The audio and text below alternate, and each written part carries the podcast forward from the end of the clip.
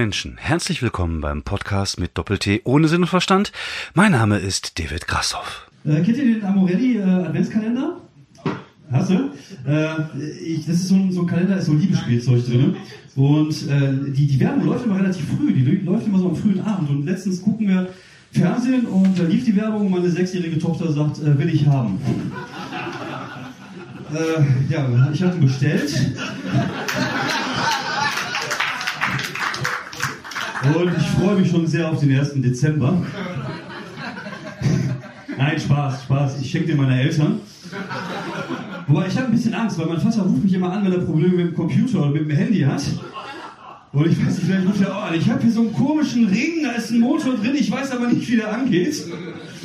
Aber es ist, ist irgendwie eine komische Vorstellung, sich seine El eigenen Eltern beim Sex vorzustellen, oder? Das ist irgendwie sehr schräg. Und das Schlimme ist, ich bin jetzt an der anderen Seite der Fahnenstange angeguckt. Also ich bin jetzt Vater. Ich habe einen 13-jährigen Sohn, eine 6-jährige Tochter. Früher musste ich aufpassen als, als junger Mann, dass meine Mutter mich nicht beim Wichsen erwischt. Heute muss ich aufpassen, dass meine Kinder uns nicht beim Wichsen erwischen. Heißt mal ohne Scheiß, für so ein Kind ist das echt ein Erlebnis, wenn der Papa gerade hier die und nee, das ist, das ist so ein Bild, das kriegst du glaube ich als Kind nie wieder aus dem Kopf so. Und ja, ja, das, äh, das ist so. Ja, das war ein kurzer Ausschnitt aus meinem Auftritt von dieser Woche. Ähm, ich hatte eine coole Woche. Ich hatte zwar nur zwei Auftritte, aber die waren beide richtig, richtig äh, gut. Aus mehreren Gründen. Also ich war zum einen am äh, Dienstag bei I Love Stand Up in Krefeld, wie gesagt, eine meiner absoluten, absoluten Lieblingsausprobierbühnen und habe da mal so sieben Minuten äh, neues Zeug ausprobiert. Ich glaube, ich habe vier Stories angeteasert, ähm, aus denen ich was machen möchte und dafür ist es halt wirklich hervorragend. Also ich gehe mit, mit Ideen auf die Bühne, zum Beispiel diese äh, Amorelli-Geschichte hatte ich in Krefeld am Anfang nur diesen Gag äh, bis hin zum äh, Ich freue mich auf den 1. Dezember. Und die habe ich dann da angeteasert. Und wenn man dann merkt, äh, okay, da kann man mehr draus machen, dann macht man einfach mehr draus. Und in dem Fall war es so, war ich am nächsten Tag in Köln im komischen Club. Ähm, auch ein kleiner Laden, so eine Aus Ausprobierbühne. Es waren auch, glaube ich, irgendwie viele Newcomer da. Dann war ich da und Martin Niemeyer. Wir waren so die beiden alten Hasen. Und äh, da habe ich auch meine sieben Minuten gemacht. Unter anderem habe ich halt dieses Amorelli-Ding, was ich äh, jetzt hier gerade euch äh, vorgespielt habe, da gespielt. Und äh, der, die Idee war erstmal, das nochmal zu taggen mit, äh, nee, ich schenke das meinen Eltern. Und daraus ist halt dieses Ding dann entstanden, äh, ja, wie, wie das ist, wenn man sich seinen Eltern so beim, beim Poppen vorstellt, dass es kein schöner Gedanke ist. Mal gucken, also vielleicht kann man da noch auch noch mehr draus machen. Es ist ja schon mehr draus geworden. Und ich habe das in, äh, in, in meinem komischen Club dann als ähm, Intro genommen sozusagen zu dem äh, Privatporno-Bit, was ich ja, was ich ja habe. Und dadurch ist das Privatporno-Bit jetzt irgendwie so auf fünf bis sechs Minuten schon wieder angestiegen. So ernährt sich das äh, Eichhörnchen. Also es waren beide richtig, richtig coole Bühnen. Ähm, hier dieser komische Club, da war ich auch schon öfter. Da funktionierte ich bis jetzt auch eher so mäh. Ähm, war aber erstaunlich gut an dem Tag. Also äh, waren auch, wie gesagt, viele Newcomer da. Und da ist natürlich auch mal die Drucksituation für, für jemand, der so ein bisschen arrivierter, hört sich jetzt ein bisschen übertrieben an, aber der das schon ein bisschen länger macht, natürlich ein bisschen größer, weil man sich immer denkt, äh, ja, man äh, will jetzt auch nicht vor den ganzen jungen Leuten abkacken. Äh, wobei es eigentlich Bullshit ist, weil wie gesagt, es ist eine Probierbühne, die ist eigentlich dafür da zu probieren und dann halt auch dementsprechend mal abzukacken. Aber man hatte immer trotzdem noch diesen bisschen diesen Hintergedanken. Aber es lief halt super und äh, war ich sehr, sehr zufrieden mit den Sachen, die ich da so angeteasert habe. Äh, was noch dazu kam durch den Auftritt bei I Love Stand Up in Krefeld, äh, kamen natürlich wieder ein paar coole Videos ähm, raus. In dem Fall ist es noch cooler, weil ähm, man da tatsächlich äh, schöne kurze Videos draus machen kann. Wie gesagt, ich habe diese Geschichte äh, erzählt hier mit dem Amorelli-Kalender. Damit konnte ich so ein Minutenvideo machen. Dann habe ich noch so eine andere Geschichte äh, mit der Waschmaschine. Da konnte ich ein Minutenvideo draus machen. Und das ist natürlich immer ganz gut, äh, so für Facebook und dieses ganze Gedönse und Instagram. Und ähm, in Krefeld habe ich unter anderem auch meine Ikea-Geschichte wieder erzählt, was ja äh, lustigerweise ähm, so ein altes Bit ist, was ich schon ewig nicht mehr gespielt habe was ich auch mal getestet hatte, so ganz, ganz am Anfang im Ansatz äh, bei I Love äh, Stand-Up in Krefeld, weil es ist ja wirklich so, dass äh, mir das ja passiert ist, dass ich beim Aufbau meines äh, Doppelbettes mit der, meiner, also beim Aufbau des Doppelbettes meiner Tochter äh, mir den Kopf gestoßen habe und geblutet habe und ins Krankenhaus musste. Und das, äh, ja, so Sachen verarbeite ich mal ganz gerne auf der Bühne, wenn ich es schaffe, irgendwie lustig hinzukriegen. Und dieses Ikea-Ding wächst jetzt auch so langsam. Irgendwie sehr unerwartet, weil, wie gesagt, das einfach eher so ein Füllstück war. Aber ähm, wenn ich sehe, wie das Video gerade äh, abgeht, ist jetzt ein bisschen übertrieben. Ich sag mal abgeht in Anführungsstrichen, weil bei mir abgeht schon bedeutet, dass irgendwie 3000 Leute das Video gesehen haben.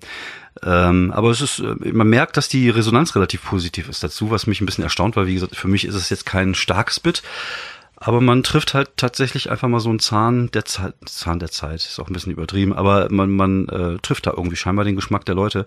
Klar, Ikea ist natürlich jetzt auch nicht so das äh, ideale, äh, originellste äh, Thema, was man haben kann. Ich glaube, neben Tinder und, äh, und Deutsche Bahn ist das echt schon ziemlich ausgelutscht. Aber es, es kommt da auch wiederum ran, äh, darauf an, ähm, welche Perspektive man hat, welchen Ansatz man hat. Wie gesagt, bei mir ist es ja tatsächlich so, dass diese Geschichte ja so passiert ist und dass ich halt nur versucht habe, das äh, in humoristische Weise auf die Bühne zu bringen. Und das scheint mir ganz gut gelungen zu sein. Da freue ich mich halt, weil ich habe wieder so ein drei vier Minuten Bit hab, was ich bringen kann.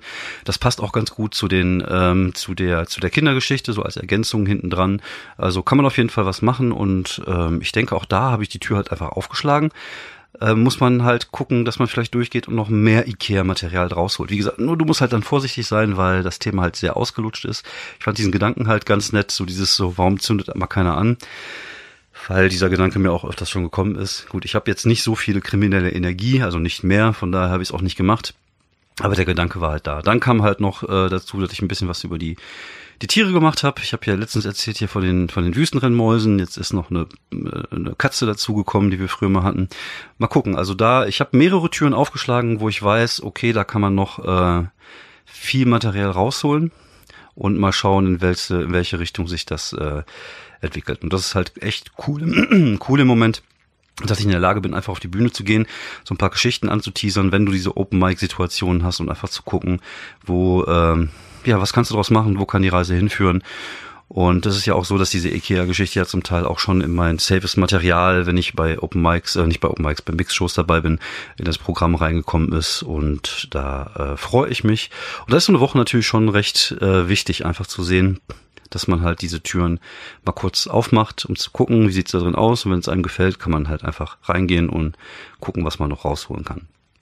So, das war also meine Woche ein bisschen so zusammen äh, erklärt. Ich wollte heute über ein paar Themen sprechen, die mir auch äh, in letzter Zeit ähm, ja so ein bisschen auf den Magen liegen, ist jetzt vielleicht ein bisschen übertrieben, äh, auf dem Magen liegen. Äh, es ist halt einfach so, dass ich mir da darum Gedanken gemacht habe in letzter Zeit und äh, Bevor ich darüber rede, möchte ich erstmal noch einmal klarstellen, dass das nur meine Meinung ist, dass ich die Weisheit nicht mit Löffeln gefressen habe und dass es halt einfach meine Gedanken zu dem Thema sind. Ich habe da, wie gesagt, nicht äh, Anspruch auf, auf, auf die absolute Wahrheit. Es muss jeder für sich selber entscheiden, es muss jeder für sich selber wissen. Aber das ist halt die Gedanken, die ich mir darüber mache und äh, ja, falls ihr da äh, Anmerkungen oder Kritikpunkte zu habt, könnt ihr es gerne auf meiner Seite loswerden oder mir eine private Nachricht schicken. Ähm, es geht äh, heute um das Thema too soon, also zu früh. Und das ist halt in dem Fall nicht ähm, auf einem Gag gemünzt, dass man zum Beispiel jetzt irgendwie wenn irgendwas passiert ist, direkt zwei Stunden später einen äh, geschmacklosen Gag dazu raushaut, sondern es geht jetzt erstmal um die ähm, Karriere als als Comedian. Also wo wo führt der Weg hin? Und mir ist aufgefallen in letzter Zeit, dass sehr viele Leute, die erst äh, kurz in dem Business sind ähm, oder kurz Comedy machen, ähm, dazu tendieren, zu schnell irgendwo hinzuwollen und diesen diesen Weg zu verfolgen, den man immer macht, dann so irgendwie Nightwish Talent Award, Quatsch Comedy Club, ähm, Talentschmiede. Ähm, irgendwie zieht es die, die Leute immer früher dahin, habe ich das Gefühl. Und ich glaube tatsächlich, das ist nicht, nicht der richtige Weg. Zum einen für die Kunst an sich, sondern zum anderen auch für den, für den Künstler. Ich glaube tatsächlich, dass es für jeden Künstler erstmal wichtig ist, sich den Arsch ein bisschen abzuspielen. Also dass, ähm, dass man zumindest ein Jahr, wenn nicht sogar zwei oder zweieinhalb Jahre ähm, Bühnenerfahrung hat, bevor man anfängt, sich über solche Sachen überhaupt Gedanken zu machen. Ich ähm, kann verstehen, dass man natürlich geil darauf ist, weil es gibt halt so gewisse Namen in der Szene, die sind halt was wert. Das hört sich auch immer geil an, wenn du in deiner Vita drinstehen hast, dass du bei Nightwatch warst oder dass du im Quatsch Comedy Club gespielt hast. Klar, ich kann das voll und ganz nachvollziehen, aber das sind ja Sachen, die laufen euch nicht weg. Gerade wenn ihr so Anfang 20, Mitte 20, Anfang 30 seid. Das, ihr habt so viel Zeit, ihr könnt ähm, erstmal so viel Energie darauf aufwenden, erstmal besser zu werden, bevor ihr euch den Stress antut und ähm, jetzt unbedingt äh, bei diesen Sachen äh, mitmachen wollt. Klar, es ist cool und natürlich verdient man auch mal eine Mark, aber es sind halt einfach Sachen, die ähm, wo man äh, auch hin, in ein, zwei Jahren hinkommen kann, ohne, ohne, ohne dass man jetzt irgendwie das jetzt irgendwie so unbedingt durchbrechen, also die Mauer durchbrechen will, sondern ähm, lasst euch einfach mal ein bisschen Zeit, versucht besser zu werden, versucht Bühnenerfahrung zu haben, versucht mal nicht nur fünf Minuten zu haben, sondern vielleicht mal zehn oder zwanzig Minuten gutes Material zu haben manchmal erschrecke ich mich, wenn ich dann so so äh, Newcomer höre, die mir irgendwie sagen, dass sie nach ähm, keine Ahnung sechs Monaten schon 20 gute Minuten haben. Denke ich mir auch immer so, äh, what? Also das äh, ja, wobei die ersten Minuten sind immer relativ schnell, äh, sind immer, schnell, immer relativ schnell zusammengeschustert, aber ähm, meistens ist das nicht, also man erachtet es vielleicht selber als gut, aber meistens ist es vielleicht gar nicht so gut, wie man denkt. Wie gesagt, ich habe ja selber die Erfahrung gemacht, dass viel von dem Material, was ich ähm, vor drei Jahren, als ich angefangen habe, gespielt habe, und da hatte ich ja schon sechs Jahre, also Bühnenerfahrung. Also ich bin ja nicht als kompletter Neuling. Bei mir war es eher so eine Art äh, Kunstwechsel. Ähm, ich wusste also schon, was ich tue, zumindest im Ansatz. Aber auch, auch, auch im Nachhinein betrachtet, jetzt, wenn ich sehe, was ich damals gespielt habe, das, das meiste davon habe ich jetzt gar keinen Bock mehr zu spielen, weil es einfach nicht gut ist. Und äh, ich weiß, es ist, äh, ich, manchmal komme ich mir echt vor wie so ein alter Sack, der von oben herab den Leuten irgendwas beibringen will. Aber wie gesagt, das ist gar nicht der Fall. Ich versuche tatsächlich nur einfach meine Erfahrung irgendwie so ein bisschen äh, den Leuten näher zu bringen. Und äh, wie gesagt, mit einem Ratschlag ist es ja wie mit Essen. Wenn du keinen Bock drauf hast, musst du es halt einfach nicht annehmen. Und ähm, aber es ist, es ist halt einfach so, dass man halt erstmal so ein bisschen seine Stimme, seinen Weg auch finden muss. Am Anfang tendiert man dazu, immer ein bisschen derber zu sein, immer ein bisschen zu hart zu sein und Themen anzus anzusprechen, die man, äh, wo man irgendwie auch die Leute auch schockieren kann. Aber ob da, das ist halt, finde ich zumindest nicht der richtige Weg. Es ist am Anfang erstmal wichtig, die Leute zum Lachen zu bringen, zu gucken, dass man so ein bisschen seinen, äh, seinen, seinen Weg findet. Das ist auch alles gut und schön. Aber irgendwann, so nach ein, zwei Jahren, sollte man sich äh, überlegen, wo die Reise hingeht. Und ähm, ob man nicht irgendwie viel mehr aus den Themen seines Lebens schöpfen möchte oder ob man nicht irgendwelche ähm, Ideen mal bespielt, die vielleicht ein bisschen andere Wege und um Pfade ähm, äh, wo man irgendwie andere Wege und Pfade begeht, die man vielleicht vorher nicht begangen hat. Und, aber das sind halt alles Sachen, die, die sich halt entwickeln müssen. Und diese Tendenz, immer sehr früh da zu sein und, und hier das zu machen und das zu spielen. Und manchmal sitzt man in einem, in einem Backstage und hört dann irgendwelche Newcomer, Newcomer miteinander reden und als wäre es irgendwie so ein, so ein Etappenrennen, was sie vor sich haben. So, ich muss dann jetzt das machen und dann kann ich dahin und dann kann ich das erreichen und dann spiele ich vor den Leuten. Ich sage mir mal, okay, gut, dass du einen Plan hast. Aber Junge, mach mal locker, entspann dich mal. Das ist eine Kunst, das ist eine Kunst, die irgendwie Jahre braucht, damit man irgendwie sie, sie beherrscht. Und die Leute, die jetzt äh, richtig gut sind, die machen das halt schon seit fünf, sechs, sieben, acht Jahren. Das ist jetzt nichts, was man in ein, zwei Jahren irgendwie durchbrechen kann. Klar, man kann Talent haben und äh, man kann auch äh, am Anfang gut durchstarten. Aber wie gesagt, äh, ich kann immer nur das wiederholen, was, was Maxi Stettenbauer mal gesagt hat. Irgendwie Stand-up ist halt kein Sprint, sondern halt ein Ausdauerlauf. Und da muss man halt am Anfang vielleicht einfach mal ein bisschen mit seinen Kräften haushalten und nicht direkt irgendwie alles mitnehmen, nur weil es sich halt geil in der Vita anhört. Weil, also ich, ich habe selber die Erfahrung gemacht, dass ich halt äh, manche Dinge im Nachhinein bereut habe, wie mein NDR-Comedy-Auftritt, äh, Comedy-Contest-Auftritt oder auch mein erstes Nightwatch-Stand-up. Die haben gut funktioniert und das war auch okay alles, aber im Nachhinein betrachtet äh, finde ich die Sachen nicht mehr gut. Und das ist, glaube ich, eine natürliche Entwicklung, die jeder irgendwie durchmacht von uns. Und äh, ob man es als Fehler bezeichnen sollte oder nicht, ich weiß es nicht. Ich kann es, also das ist, ich, ich, ich kann nicht, ich weiß ja nicht, wie es anders gelaufen wäre. Aber ich bin der festen Überzeugung, dass wenn ihr gut seid und wenn ihr gerne Stand-up macht und wenn ihr an euch arbeitet, auftretet, hier auch mal die kleinen Clubs spielt mit sieben Leuten und euch nicht zu schade seid, euch auch, auch mal irgendwie irgendwie mal eine Stunde irgendwo hinzufahren, nur um sieben Minuten vor 50 Leute zu spielen, ähm, dann, dann werdet ihr einfach irgendwann so gut, dass es gar nicht anders geht, als dass ihr in diese Sachen reinkommt. Wie gesagt, ich bin in meinem Leben, äh, habe ich äh, nie irgendwie äh, mir gedacht, so, ähm, das, das kann nicht klappen, sondern ich habe immer gedacht, okay, du musst halt ja an der arbeiten und dann guckst du halt, dass es irgendwie äh, klappt und schickst irgendwann mal ein Video hin und dann kommst du dann irgendwie dahin. Das ist so ein natürlicher Weg, das entwickelt sich halt mit der Zeit. Und das ist tatsächlich ja so, dass Qualität sich durchsetzt. Auch natürlich, wenn manchmal das Gefühl hat, dass es auch nicht Qualität schafft, sich durchzusetzen, ist es aber trotzdem so, dass man, ähm, wenn man an sich arbeitet und besser wird, dann automatisch auch diese, diese Meilensteine äh, mitnimmt. Und das ist halt ein ganz natürlicher Prozess und ich glaube tatsächlich, wenn man diesen Prozess am Anfang beschleunigen will und vielleicht auch dann Sachen macht, die man hinterher bereut, ist das einfach nicht der richtige Weg. Und das wollte ich halt einfach nur mal gesagt haben, dass man halt am Anfang gerade so die ersten ein, zwei Jahre nutzen sollte, um sich so ein bisschen die, äh, die Hornhaut auf seinen Comedy-Muskel zu spielen zu merken, dass Comedy auch manchmal mit Enttäuschung und auch manchmal mit Versagen zu tun hat, was halt, finde ich, persönlich sehr wichtig ist, einfach auch, weil man danach die anderen Sachen wieder mehr zu schätzen weiß. Wenn man stattdessen man tatsächlich immer nur Erfolg hat, immer nur gut ist, immer nur glänzt und dann äh, verliert man tatsächlich auch so ein bisschen den Bezug einfach zu dem, was man da tut und macht, ähm, glaube ich. Und von daher ist es wichtig, einfach diese Ochsentour auch zu machen. Die muss ja keine 15 Jahre dauern. Die muss aber mal so ein, zwei Jahre sollte man sich geben, vielleicht sogar drei Jahre. Wie gesagt, ich habe jetzt drei Jahre auf der Stand-up-Uhr und ich habe jetzt das Gefühl, dass es erst so richtig äh, dahin geht, wo ich das Gefühl habe, äh, dass ich es haben möchte. Und und ich habe vorher schon ein paar Jahre äh, Slam gemacht, wo man natürlich auch seinen ähm, Comedy-Muskel ein bisschen trainiert hat. Ähm, eine weitere Geschichte, also ein weiteres Thema, was da jetzt ähm, ganz gut zupasst, ist das Thema der Agenturen.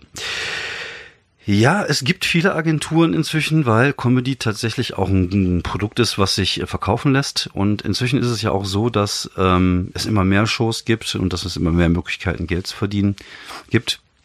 Und ähm, von vornherein muss man einfach mal sagen, Agenturen sind Unternehmen. Das bedeutet, wenn ihr zu einer Agentur geht, dann wollen die auch Geld mit euch äh, verdienen.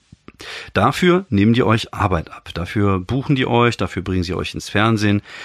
Äh, das ist sozusagen die Gegenleistung, die man hat. Äh, nicht immer, kann, passieren, muss aber nicht. Wie gesagt, also manche Kollegen äh, die sind von ihrer äh, Agentur jetzt nicht ins Fernsehen gebracht worden oder was auch immer. Also es ist äh, ein zweischneidiges Schwert, sage ich erstmal. Und auch hier würde ich einfach mal dazu plädieren, zu sagen, eine Agentur macht nur Sinn ab ein gewisses, äh, ab ein, einem gewissen Niveau, was man hat. Ähm, ich habe jetzt zum Beispiel auch gehört, dass der ähm, Gewinner des äh, der Nightwash Talent Award ähm, auch jetzt direkt wieder Kontakt zu einer Agentur beziehungsweise eine Kontakt direkt äh, mit ihm, nein, nein, eine Agentur direkt in Kontakt mit ihm getreten ist was ja aus Seiten von Seiten der Agentur ja verständlich ist, weil sie natürlich sehen, ah okay, das, der hat das Ding gewonnen, der muss ja was drauf haben und der hat äh, ist ein gutes Produkt, was wir irgendwie können versuchen können an den Mann zu bringen. Aber da, darüber müsst ihr euch einfach im Klaren sein, dass ihr einfach für Agenturen oft einfach ein Produkt seid. Es mag da natürlich auch Ausnahmen geben. Es gibt ja auch Agenturen, die selber von Comedians geführt werden. Ich glaube tatsächlich, dass da auch ein bisschen mehr äh, zumindest Liebe zur Kunst drinsteckt und vielleicht weniger äh, Liebe zum Produkt. Aber wie gesagt, ich, ich bin selber nicht bei einer Agentur, ich war noch nie bei einer Agentur, ich bin noch nie von einer Agentur angefragt worden. Von daher sind es natürlich alles Erfahrungen, die ich nur, von denen ich nur höre.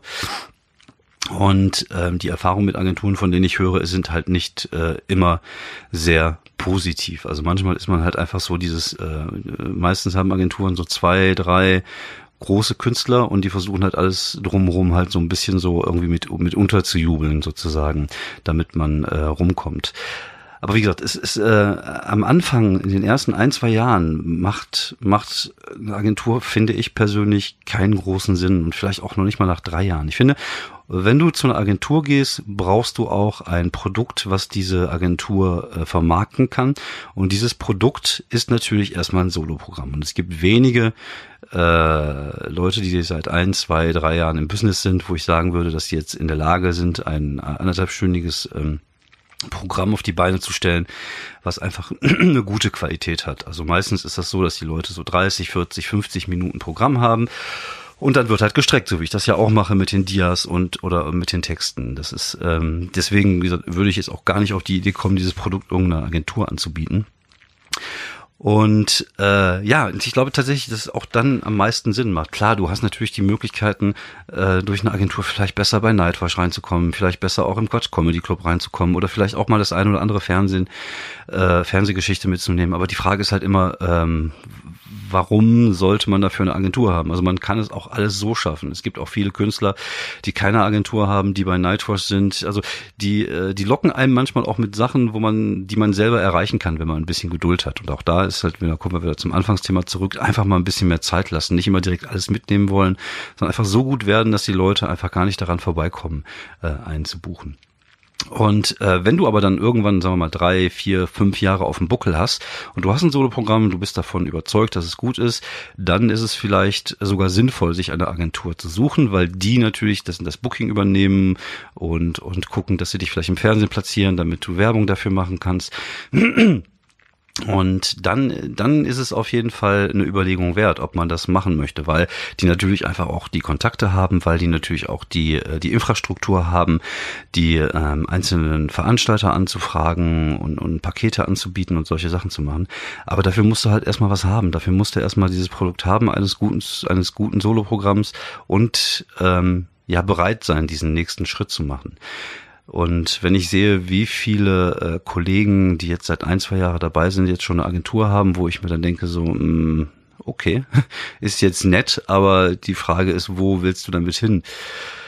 Das ist halt manchmal, denke ich mir einfach so, ja, lasst euch einfach mehr Zeit. Aber wie gesagt, vielleicht sind das auch nur die, äh, die Worte eines alten, verbitterten Mannes, der selber keine Agentur hat, weil er einfach auch gar nicht mag, wenn Leute irgendwie ihm sagen, was er zu tun hat. Das kommt natürlich auch noch hinzu. Wenn ihr eine Agentur habt, müsst ihr manchmal Sachen machen, worauf ihr keinen Bock habt. Also ihr könnt, klar, ihr könnt hier und da mal sagen, nee, äh, da habe ich keine Lust drauf.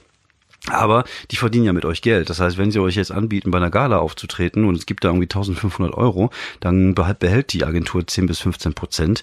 Das ist natürlich das Geld, womit die arbeiten. Und dann habt ihr auch gefälligst diese Gala zu machen, diese gut bezahlte. Und das sind halt alles Sachen, die muss ich nicht machen, weil ich dann denke, okay, also ich habe ich kann mir aussuchen, habe ich Bock, diese 1500 Euro mitzunehmen, um mich da hinterher irgendwie zu fühlen, als wäre ich äh, gegangbankt worden oder lasse ich die Finger davon und spiele über Red Dead Redemption und habe dann vielleicht einfach ein bisschen Kohle weniger.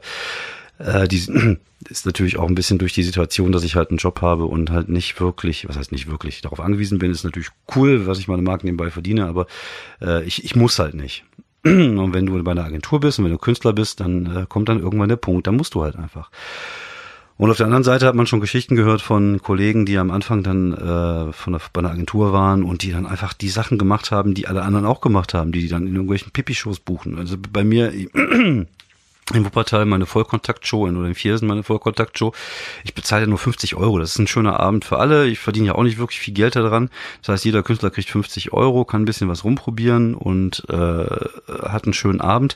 Aber jetzt werde ich auch schon von von von Agenturen angefragt, wo ich mir denke so äh, der Künstler könnte mich auch von sich anfragen oder auch andersrum. Also wenn ich jetzt einen Künstler haben will, der bei der Agentur ist und ich möchte ihn gerne buchen, dann frage ich den Künstler, weil ich ihn halt persönlich kenne und dann brauche ich halt keine Agentur dafür. Und das ist halt, wie gesagt, so ein zweischneidiges Pferd. Ich, ich, ich persönlich äh, glaube tatsächlich auch, dass die klugere Wahl dann irgendwann weg von der Agentur hin zum Management geht. Wie gesagt, wenn du dieses Produkt hast, wenn du vielleicht sogar noch ein bisschen, schon ein bisschen Erfolg hast, weil das ein oder andere Video viral gegangen ist, dir ein Management zu nehmen, was dir halt ähm, diese ganzen Sachen abnimmt, wo man selber keinen Bock drauf hat, ob es jetzt irgendwie Tourmanagement oder Tourbooking ist und, und diese ganzen Geschichten. Dafür sind die natürlich hervorragend. Aber alles, was so äh, auf einem Level sich bewegt, auf dem ich mich jetzt bewege oder oder viele Kollegen sich bewegen, ist es halt einfach am Anfang, glaube ich, einfach nur so ein Ding, dass man sich geil fühlt, weil man plötzlich eine Agentur hat. Und wenn man dann einfach äh, geil ist, weil man irgendwie sagen kann, ja, du kannst ja, ich weiß nicht, aber du kannst ja mal eine Agentur fragen. Aber im Endeffekt bringt diese Agentur dir in den ersten, in erster Zeit erstmal nichts, sondern tatsächlich nur, wenn du dann irgendwann dieses Level erreicht hast, äh, wo du, äh, wo du auf Solo-Tour gehen kannst. Und, und dann ist es, glaube ich, äh, sinnvoll und durchaus auch wichtig, sowas zu haben, weil da, da brauchst du halt einfach Hilfe. Ich glaube, das ist auch irgendwann kommt der Punkt, wo man selber die ganzen Termine und den ganzen Scheiß selber nicht mehr wuppen kann. Also ich merke es ja bei mir zum Teil, es ist äh, krass, wie viele Termine ich jetzt schon 2019 habe. Ähm, und äh, ich kann mir vorstellen, dass irgendwann das einfach auch sehr unübersichtlich wird. Dadurch, dass gut, ich habe natürlich auch dann den Punkt, dass ich natürlich auch gerne mal gelegentlich bei der Familie bin, dass ich äh, gerne auch mal einen Abend chille oder oder auch arbeiten muss. Ich muss natürlich gucken, dass ich das irgendwie alles so unter eine Decke kriege, dass ich nicht meinen ganzen Urlaub zum Beispiel verballer, nur weil ich irgendwann mal in Einbeck, mal in Stuttgart und mal in Hamburg auftreten will, sondern ich muss halt schon gucken. Aber ich auf der anderen Seite, ich habe ja eine, eine kaufmännische Ausbildung. Ich bin ja gelernter Kaufmann und mache seit 25 Jahren einen kaufmännischen Job und von daher habe ich da auch eine gewisse äh, einen gewisse äh, Zugang zu der Orga und zu diesen ganzen kaufmännischen Geschichten. Was natürlich für mich dann das Ganze erleichtert. Ich glaube tatsächlich, dass es halt auch viele Kollegen äh, gibt, die das halt nicht haben und die dann vielleicht auch überfordert sind. Und dann, wenn du merkst, okay, das ist einfach zu viel, dann sich Hilfe, Hilfe zu suchen, ist natürlich was anderes. Aber äh, wie gesagt, so die ersten ein, zwei, drei Jahre äh, macht es, wenn ihr Bock habt, wenn das für euch irgendwie wichtig ist, wenn das für euer Selbstwertgefühl irgendwie wichtig ist, könnt ihr es gerne machen. Aber ähm, ich persönlich sage immer, äh, boah, man kann auch ohne Agentur äh, einigermaßen okay überleben und äh, ja, man hat trotzdem genug Auftritte. Wie gesagt, ich will mich da jetzt nicht beklagen. Klar, ich mache natürlich auch jede Menge kleine Bühnen, einfach weil ähm, zum einen ich kleine Bühnen liebe, weil ich einfach so diese Open-Mic-Situation geil finde und zum anderen, weil ich äh, da mein Material arbeiten kann und wenn ich dann bei größeren Shows bin, wo es dann Bagage gibt, kann ich dann halt auch einfach äh, Material spielen, was halt irgendwie auch schon äh, ordentlich getestet worden ist und wo ähm, ja, wo man wo man weiß, dass das äh, dürfte in 80 Prozent der Fälle ganz gut funktionieren. Und ich weiß gar nicht, ob ich es letzten Woche auch schon erzählt habe. Jetzt kam natürlich auch, was heißt natürlich, es kam auch äh, nach meinem letzten Auftritt bei Nightwatch, den ich jetzt nicht so hervorragend fand, der solide war, kam aber direkt vier Termine ein, musste ich leider absagen, weil ich da schon in Berlin bin beim Quatschclub. Und dafür habe ich jetzt aber einen Termin in Wuppertal bekommen. Am 15.11. bin ich in der Börse in Wuppertal und da freue ich mich halt sehr, sehr drauf, weil es halt einfach äh, meine Home-Location ist. Ich habe da jahrelang einen Slam gemacht und da halt einfach mal im Rahmen von Nightwatch auftreten zu können, ist für mich schon so ein kleines Träumchen und dann freue ich mich und guck mal, wo die Reise hinführt. Wie gesagt, ähm, wenn ihr Newcomer seid, wenn ihr äh, Comedy macht, lasst euch erstmal Zeit, tretet ein, zwei Jahre, sogar drei Jahre auf, verdient euch eure Spuren, arbeitet an eurem Material und dann könnt ihr immer noch gucken, ob ihr zu diesen großen äh, Dingern hingeht, weil dann habt ihr einfach auch vielleicht ein ähm, viel besseres Niveau und dann könnt ihr vielleicht überlegen, ob, ob eine Agentur für euch sinnvoll ist oder nicht. Ähm, vorher einfach erstmal den Arsch ab, ab, abspielen, erstmal den äh, die, die harte Comedy-Show-Tour machen und lernen und lernen und lernen, denn nur so werdet ihr besser. Und ich find's geil, weil ich halt viele, viele Kollegen äh, die letzten Jahre begleitet habe, wo ich einfach sehe, wow, die sind echt wesentlich besser geworden. Es gibt halt einfach Kollegen, wo du von vornherein gemerkt hast, ähm, die haben was drauf. Ähm, und dann gibt's halt tatsächlich Kollegen, die du vor zwei, drei Jahren gesehen hast, wo du sagst, okay, vielleicht hat das noch Potenzial. Und jetzt siehst du die zwei, drei Jahre später nach, keine Ahnung, wie viel Auftritte die gemacht haben, 300, 400 Auftritte. Und da siehst du, was draus geworden ist. Und dann weißt du, okay, das ist der richtige Weg, so musst du das machen, nur so funktioniert das. Ähm, und das, äh, das freut mich. Und es ist äh, natürlich auch dann für die Szene einfach geil, wenn sich Leute entwickeln, wenn Leute richtig gut werden, wenn Leute sich halt ihre Qualität erspielen, weil ich glaube auch, dass das wesentlich mehr Bestand haben wird hinterher, als wenn Leute irgendwie nach, ähm, nach ein, zwei Jahren schon irgendwie hochgepusht werden und in einer Situation sich äh, wiederfinden, wo sie viel Druck haben, wo sie liefern müssen und manchmal Entscheidungen treffen, die äh, nicht richtig sind und die sie vielleicht hinterher äh, irgendwann mal bereuen werden. Und ähm, ich, ich glaube, das hat keiner ähm, hat ähm, hat bösartige kriminelle Absichten und und, und äh, das hört sich jetzt ein bisschen seltsam an, was ich gesagt habe. Also wenn, aber ja, es ist halt so, ne? Bei Comedy wird auch gerne mal geklaut oder wurde auch gerne mal geklaut auf höherem Niveau und, und wird auch gerne mal Scheiß gebaut. Ähm, ich glaube, das entsteht aber nicht durch die Persönlichkeit dieser Menschen, sondern einfach durch eine Drucksituation, die gegeben ist. Und dann äh, macht man halt manchmal die falschen Entscheidungen. Und ich glaube, je schneller dieser Druck kommt und je jünger man ist, wenn dieser Druck kommt, umso mehr tendiert man halt einfach dazu, ähm, schlechte Entscheidungen zu treffen. Und ähm, Vielleicht ist das auch einfach nur, weil ich alt bin, dass ich sage, dass eine gewisse Reife natürlich da ähm, durchaus äh, gut tun kann. Und äh, wenn man sieht, wer in, zum Beispiel in den USA die besten Comedians sind, viele, viele Leute, die das schon seit Jahren machen, die so um die 40 rum sind äh, und die jetzt diese hervorragende Qualität haben, die wir alle bewundern in Deutschland. Das sind ja keine 17- oder 18-Jährigen, die man sieht. Man sieht natürlich immer wieder Talente kommen, aber meistens sind das Leute, die schon weit über 30 sind. Und deswegen lasst euch einfach Zeit. Wir äh, spielen keine Bundesliga-Fußball. Bei uns ist die Karriere nicht mit äh, 36 vorbei, beziehungsweise wenn man Pizarro sieht, mit 40 vorbei, sondern äh, es kommt auch noch eine gute Zeit hinterher. Also man kann da äh, wesentlich äh, länger an seinem Act und an seinen Fähigkeiten arbeiten und das kommt einfach der Qualität der deutschen Comedy zugute und das äh, ist halt einfach cool. Deswegen ähm, keine Drucksituation, macht einfach, tretet einfach erstmal auf und dann ähm, guckt, wo die Reise hinführt. Äh, das waren meine Worte zu dem Thema. Wie gesagt, äh, ohne Gewehr. Wenn ihr dagegen seid, sagt es einfach oder haltet die Fresse. Ist mir auch egal.